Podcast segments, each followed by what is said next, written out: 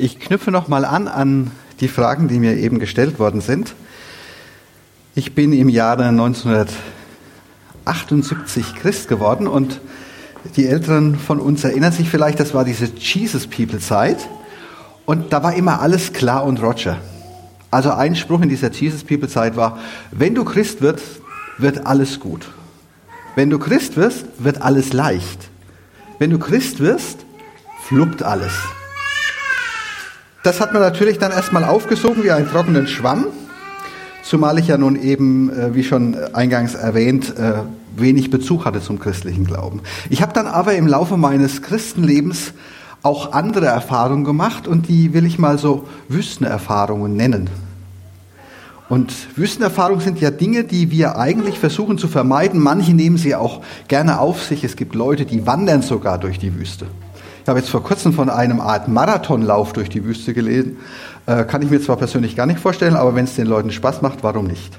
Andere fahren mit dem Motorrad durch die Sahara oder wo auch immer durch die Wüste Gobi.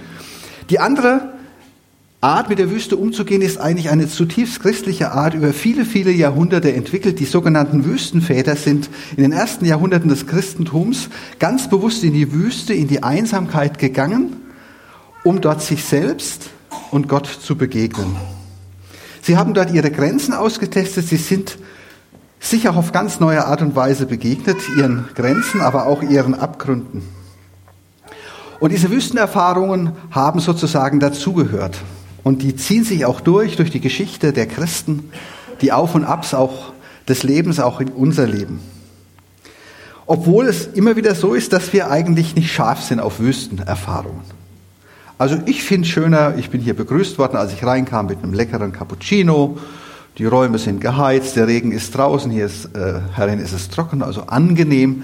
Also äh, ich fühle mich gut, wenn es angenehm um mich herum ist, also in meiner sogenannten Komfortzone. So geht es wahrscheinlich vielen Menschen. Das Dumme an der Wüste ist aber, wenn wir nicht hingehen, in die Wüste hineingehen, diese Wüste kommt zu uns. Das ist einfach so, dass wir immer wieder auch in solche Situationen kommen, wo wir solche Wüstenerfahrungen machen, wo Gott vielleicht weit weg ist, wo wir mit uns selbst vielleicht auch sehr schwer zurechtkommen und wo uns so ein bisschen ja, der Halt und die Orientierung fehlt.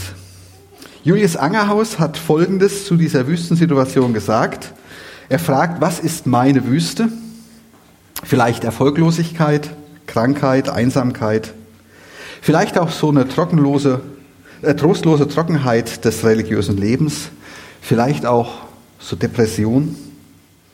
Und er sagt weiter, keinem wird der Weg durch die Wüste erspart, jeder muss bereit sein, sich in der Wüste aufzuhalten. Wer die Gunst Gottes will, seinen fruchtbaren Gnadentau, der muss auch die Tränen der Wüste wollen. Der Weg des Glaubens ist ja als solcher ein ganz großes Geschenk. Ich weiß nicht, wer von Ihnen so in der letzten Zeit so Jesus begegnet ist, Jesus angefangen hat nachzufolgen. Das ist ja was Faszinierendes. Wenn auf einmal so eine völlig neue Dimension in unser Leben kommt und wir auf einmal entdecken, das, was wir sehen, schmecken, riechen können, das, was wir erleben, das ist real, aber es gibt noch eine größere Realität. Eine Realität, die unsere kleine Realität umfängt. Und auf einmal ist dieser Gott da, der lebendige Gott, und beschenkt uns mit dem Glauben. Er befreit uns und er liebt uns nach Hause. Ich fand das Eingangsbild hier sehr, sehr schön und ich denke, das ist wirklich die Grundbotschaft des Neuen Testamentes. Willkommen zu Hause. So ist Gott da und wartet auf uns. Aber der Weg zu diesem Gott, jetzt mal durch die Zeit bis hinein in die Ewigkeit, das ist auch ein Weg ins sogenannte gelobte Land, wo es über Stock und Stein geht und wo es eben auch durch die Wüste geht. Und man kann sich ja fragen, warum ist denn das so? Warum kann ich nicht immer nur in dieser Komfortzone mich aufhalten? Warum ist eigentlich nicht am schönsten, dass es mir immer gut geht? Da gibt es eine ganz einfache Antwort. Die gilt für Christen, die gilt aber auch fürs ganze Leben und die können Sie in vielen Ratgebern nachlesen. Wir wachsen und entwickeln uns immer dann besonders, wenn es eng wird. Wenn wir uns mit unserem Leben, mit der Herausforderung des Lebens intensiv beschäftigen müssen, wenn eben nicht alles so glatt läuft. Das sind die Zeiten, wo wir dann auch wachsen. Zu einem reifen Leben gehören eben diese Lebensprüfungen und ich denke auch zu einem reifen Glauben gehören diese Glaubensprüfungen. Mir wurde das damals verschwiegen, 1978, 79. Ich war so auf diesem Trip. Alles ist gut, alles geht glatt. Aber Sie können sich vorstellen, wenn man dann so richtig gegen die Wand läuft, fragt man sich, ist jetzt Gott weg? Oder war er jemals da? Und ich habe dann erst durch das Bibelstudium und auch durch Seelsorge lernen müssen und dürfen, ja, wie wir das so sagen, das Leben ist kein Ponyhof. Das Leben war auch noch nie ein Ponyhof. Auch wenn uns das Leben dauernd als Ponyhof verkauft wird, auf allen Kanälen. Das Leben ist kein Ponyhof und unser Glaube eben auch nicht. Das fünfte Buch Mose, es wird Deuteronomium genannt, das heißt übersetzt das zweite Gesetz, fasst nochmal diese Geschichte Israels, die wir auch schon in der Schriftlesung gehört haben, lobe den Herrn meine Seele und vergiss nicht, was er dir Gutes getan hat, fasst diese Geschichte noch einmal zusammen. Sozusagen komprimiert redet dieses fünfte Buch Mose von dem, was Gott seinem Volk geschenkt hat, wozu es sein Volk auffordert und auch diesen Weg mit Gott, der wird da nochmal intensiv geschildert. Und dort im fünften Buch Mose steht ein bemerkenswerter Satz und wir sehen dazu auch, oder Sie sehen jetzt schon hier das Bild. In diesem fünften Buch Mose heißt es im zweiten Kapitel, er hat dein Wandern durch die große Wüste auf sein Herz genommen. Er hat dein Wandern durch die große Wüste auf sein Herz genommen. Große Wüste hieß ja 40 Jahre Wüstenwanderung. Große Wüste hieß steinig, hart, schwer. Und große Wüste hieß eben auch, da, das war kein Zuckerschlecken. Ich würde Sie gern mal so einen kleinen Augenblick so ganz persönlich bei sich selbst lassen, bei diesem Satz, was er Ihnen sagt, was Ihnen durch den Kopf und auch durchs Herz geht. Er hat ein Wandern durch die große Wüste auf sein Herz genommen. Sie können diesen Text lesen als sozusagen Information, was damals so war. Sie können diesen Text aber auch für sich ganz persönlich nehmen und lesen. Er hat dein Wandern durch die große Wüste auf sein Herz genommen.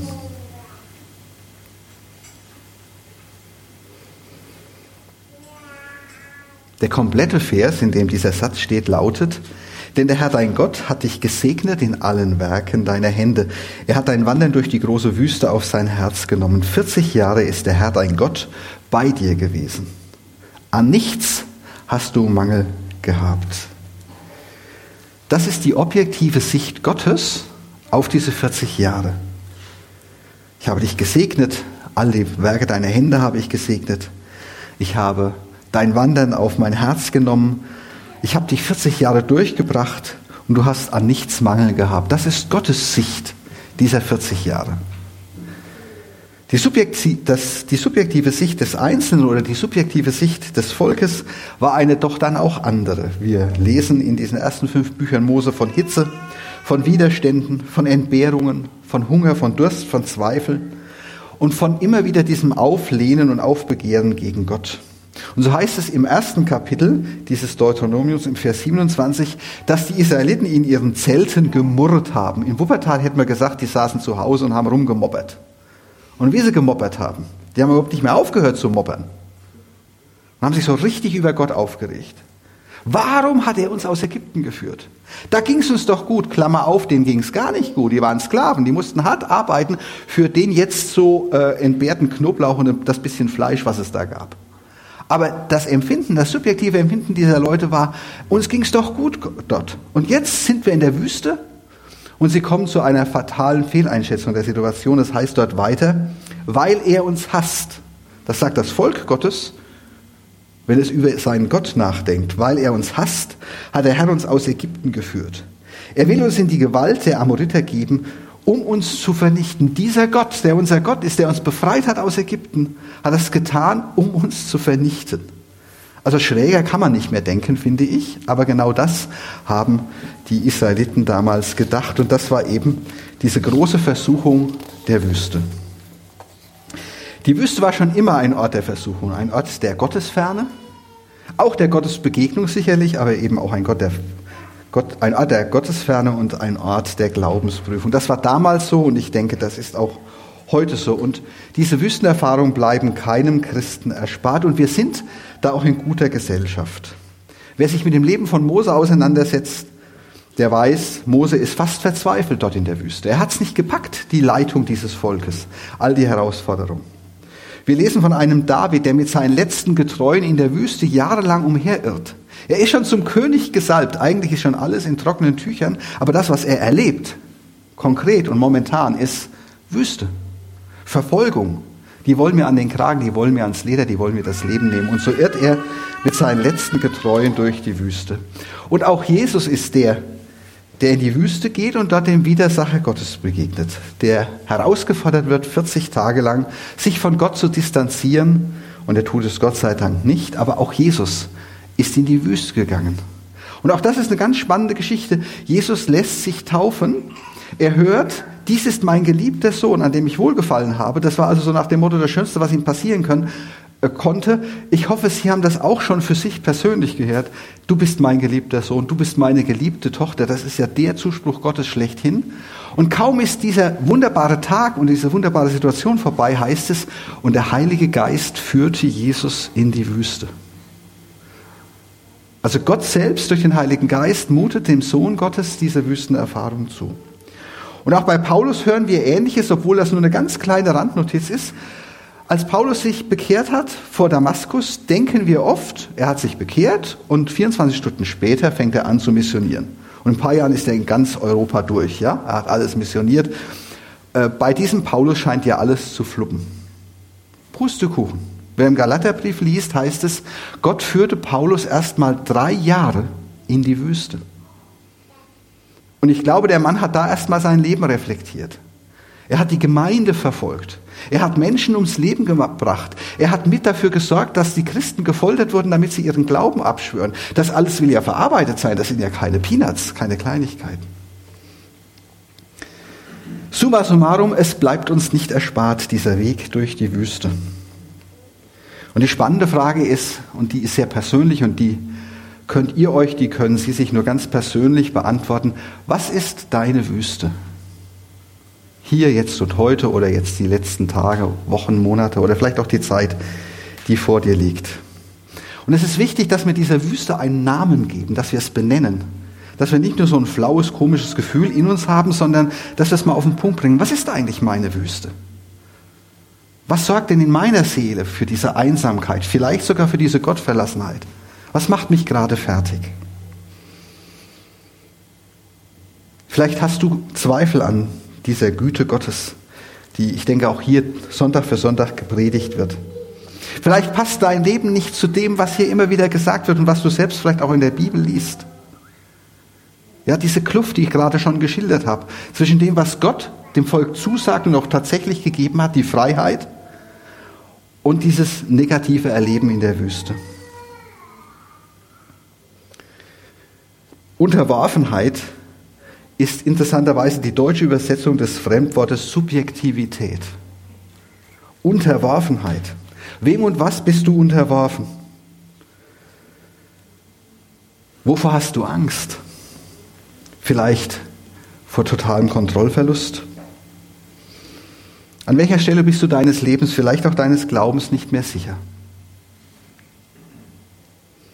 An welcher Stelle bist du vielleicht nicht mehr Herr der Lage oder Frau der Lage? Dir schwimmen die Fälle weg und du fühlst dich von Menschen und Mächten schutzlos ausgeliefert. Ich bin ja vorhin nach meinen Kindern gefragt worden und wenn ich erlebe, bei meinen drei Großen, also 30 bis 22, was denen zugemutet wird, so ein studentisches Leben sieht ja erstmal schön aus. Ne? Ich weiß nicht, wer von euch, von Ihnen studiert. Ne? Studium ist doch schön. Ne? Man kann machen, was man will. Und, hm. Pustekuchen. Da ist mittlerweile die letzten 10, 15 Jahre durch die Bachelor-Master-Geschichte so ein Druck hinter. Und wenn dann die Kohle nicht reicht und ich muss dann auch irgendwo mir ein bisschen Geld dazu verdienen, dann ist die, äh, die, äh, die Woche genauso schnell rum wie bei anderen Leuten auch. Und dieser, und dieser Druck und dann diese Frage, äh, was mache ich denn jetzt mit meinem Bachelor? Jetzt habe ich ihn und nun? Ja, und wenn dann alles nichts mehr hilft, dann wird man was?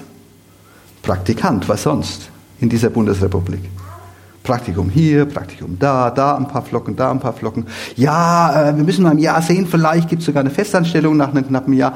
Es tut uns leid und so weiter und so fort. Also man kann auch als junger Mensch schon ganz schnell in, in, in so eine Ecke gedrängt werden, wo es einem richtig schwer wird und es einem richtig schlecht geht. Und dann ist die Frage, wer da ist. Und dann ist die Frage, wer mit mir geht. Und dann sagt dieser Gott, unser Gott, ich habe dein Wandern durch deine Wüste, durch deine Lebenssituation auf mein Herz genommen. Das ist die Übersetzung Martin Luthers und die findet sich auch nur bei Martin Luther. Andere übersetzen das hebräische Wort an dieser Stelle anders, das ist aber jetzt nicht so wichtig. Ich finde wichtig, dass Martin Luther, dieser große Bibeltheologe, äh, dieses aufs Herz nehmen hier reingesetzt hat, auch in der Übersetzung. Gott nimmt mich, Gott nimmt dich auf sein Herz. Das heißt erstmal, wir sind ihm nicht egal. Der guckt nicht weg und denkt, er lasst ihn mal machen, sondern er nimmt uns auf sein Herz. Und das hat Jesus nicht nur einfach oder das hat Gott nicht nur einfach so dahergesagt, damals oder auch heute, sondern dahinter steht die Person Jesu Christi. Wenn wir dann gleich miteinander das Abendmahl feiert, da ist ja genau das die Botschaft des Abendmahls. Da ist ein Gott, der sich kümmert. Da ist ein Gott, dem du nicht egal bist. Da ist ein Gott, der genau in diesen Krisenzeiten unseres Lebens, der genau dort, wo wir denken, ich bin verlassen, von allen guten Geistern verlassen, der uns dort sagt, ich bin da bei dir. Und ich habe dein Leben auf mein Herz genommen. Ich finde, mehr geht nicht, wenn Gott auf seinem Herzen mich und meine Lebenssituation trägt.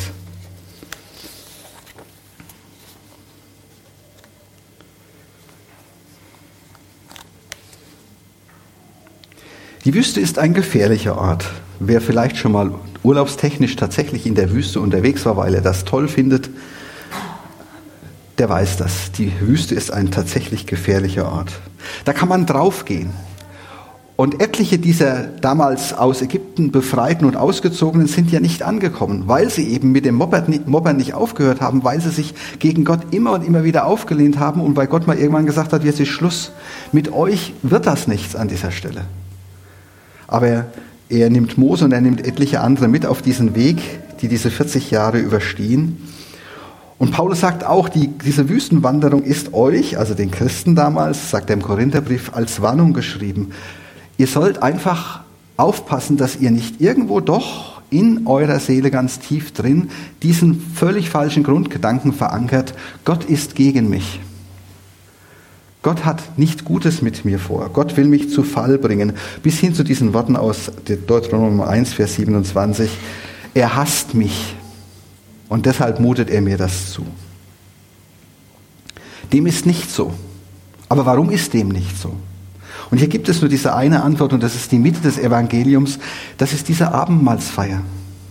Ein Gott, der seinen Sohn aus Liebe zu uns Mensch werden lässt, in Kürze feiern, das heißt in Kürze, in gut sechs Wochen feiern wir das Weihnachtsfest. Ein Gott, der zu uns kommt, weil er uns auf dem Herzen hat. Ein Gott, der in Jesus für uns leidet und stirbt, um uns nach Hause zu rufen, der meint es wirklich gut. Ich weiß nicht, wie ihr das hier in der Gemeinde macht, in euren Sesselgruppen oder, oder Sofa, Sofagruppen oder Sessel? Sofa. Also Sofa passen mehr drauf, logisch. Wie ihr das, äh, wie ihr das in diesen Gruppen macht, äh, wenn ihr so miteinander auch Bibel liest. Ähm, äh, und ich weiß auch nicht, wer von Ihnen und von euch so ein Novemberchrist ist. Ein Novemberchrist ist einer, der hat es nicht so leicht im Leben. Wenn der Wecker klingelt, zieht er die Decke über den Kopf. Ne? Der Mai, Juni, Juli Christ schmeißt das, das rechte Bein an das linke Bein und sagt, juhu, neuer Tag, ich komme. Ne? Aber ich denke, es gibt recht viele auch Novemberchristen, die einfach mit der Schwere ihrer Seele oder ihrer Situation klarkommen müssen. Und in diesen Novembertagen bietet es sich förmlich an, mal über die eigenen Wüstenerfahrungen nachzudenken, aber dann bitte auch die richtige Botschaft der Bibel zu lesen. Zum Beispiel diese ersten Kapitel im Deuteronomiumbuch. Oder auch die Kapitel 40 bis 66 bei Jesaja. Und wenn man da durch ist, vielleicht noch einmal ein Evangelium, Markus, und zum guten Abschluss, zum krönenden Abschluss am 23.12. oder so ungefähr um den Dreh, das achte Kapitel des Römerbriefes. Und wenn man diese Texte liest, dann landet man bei dieser Botschaft. Gott hat dein Wandern durch die große Wüste auf sich genommen. Am Ende des fünften Buch Moses steht auch noch ein bemerkenswerter Satz, mit dem ich schließen möchte. Am Anfang dieser Satz, Gott hat das Wandern durch die Wüste auf, dein Wandern durch die Wüste auf sein Herz genommen. Am Ende, 5. Mose 32, heißt es, ich, dein Gott, bin der unbeirrbar treue Gott. Ein Gott, der sich in seiner Treue nicht beirren lässt. Nicht von unseren Flausen, nicht von unseren Sünden, nicht von irgendwelchen Dingen dieser Welt, sondern Gott ist unbeirrbar treu. In dieser Botschaft. Ich trage dich durch und ich helfe dir durch und ich bin bei dir und ich bleibe bei dir. Und es gibt nichts und niemand, der daran etwas ändern kann. Ich bin dir gegenüber unbeirrbar treu. Und so möchte ich gerne schließen mit einem Vers aus oder einigen Versen aus Jesaja 35. Noch einmal, die Wüste ist der Ort der Versuchung, auch der Ort der Gottesferne und der Glaubensprüfung, aber die Wüste ist eben auch der Ort der Gottesbegegnung. Diese Wüstenväter, die freiwillig damals in die Wüste sind und dort gelebt haben, die haben ja auf Gott gewartet. Und manchmal muss man auch auf Gott warten. Manchmal geht es leider nicht so schnell wie gewünscht. Und wir leben ja in einer Zeit, die nicht warten kann. Montag kommt der Mediamarkt-Prospekt und Dienstag muss der Laptop zu Hause sein. Oder das iPhone 5. Unbedingt. Gott mutet uns manchmal das Warten zu. Aber nicht, um uns irgendwie auf die Folter zu spannen, sondern dass wir ihm dann auch begegnen. Und was ich Ihnen von Herzen wünsche, steht in Jesaja 35. Das wünsche ich Ihnen und das wünsche ich mir und uns dass Folgendes passiert, vielleicht jetzt genau die nächste Zeit in ihrem Leben. Da heißt es, die Wüste und Einöde wird frohlocken und die Steppe wird jubeln und wird blühen wie die Lilien. Sie wird blühen und jubeln in aller Lust und Freude. Die Herrlichkeit des Libanon ist ihr gegeben, die Pracht vom Karmel und Sharon. Sie sehen die Herrlichkeit des Herrn, die Pracht unseres Gottes. Stärkt die müden Hände und macht fest die wankenden Knie, sagt den verzagten Herzen, Seid getrost, fürchtet euch nicht. Sieh, da ist euer Gott. Ich möchte mit uns beten. Lieber Vater im Himmel, ich möchte dir danken, dass du uns auf dem Herzen trägst. Jeden Einzelnen.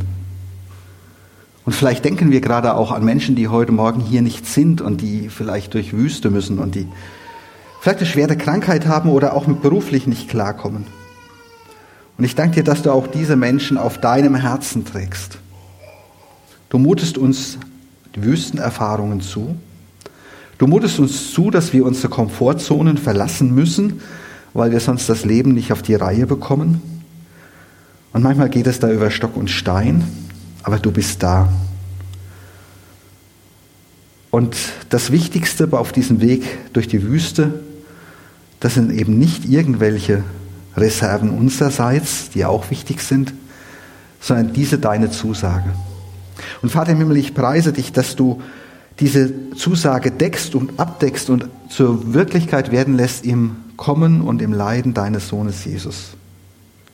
Du bist ein Gott, der alles gibt. Und indem er Jesus gibt, seinen Sohn und damit alles, gibt er uns auch den Rest.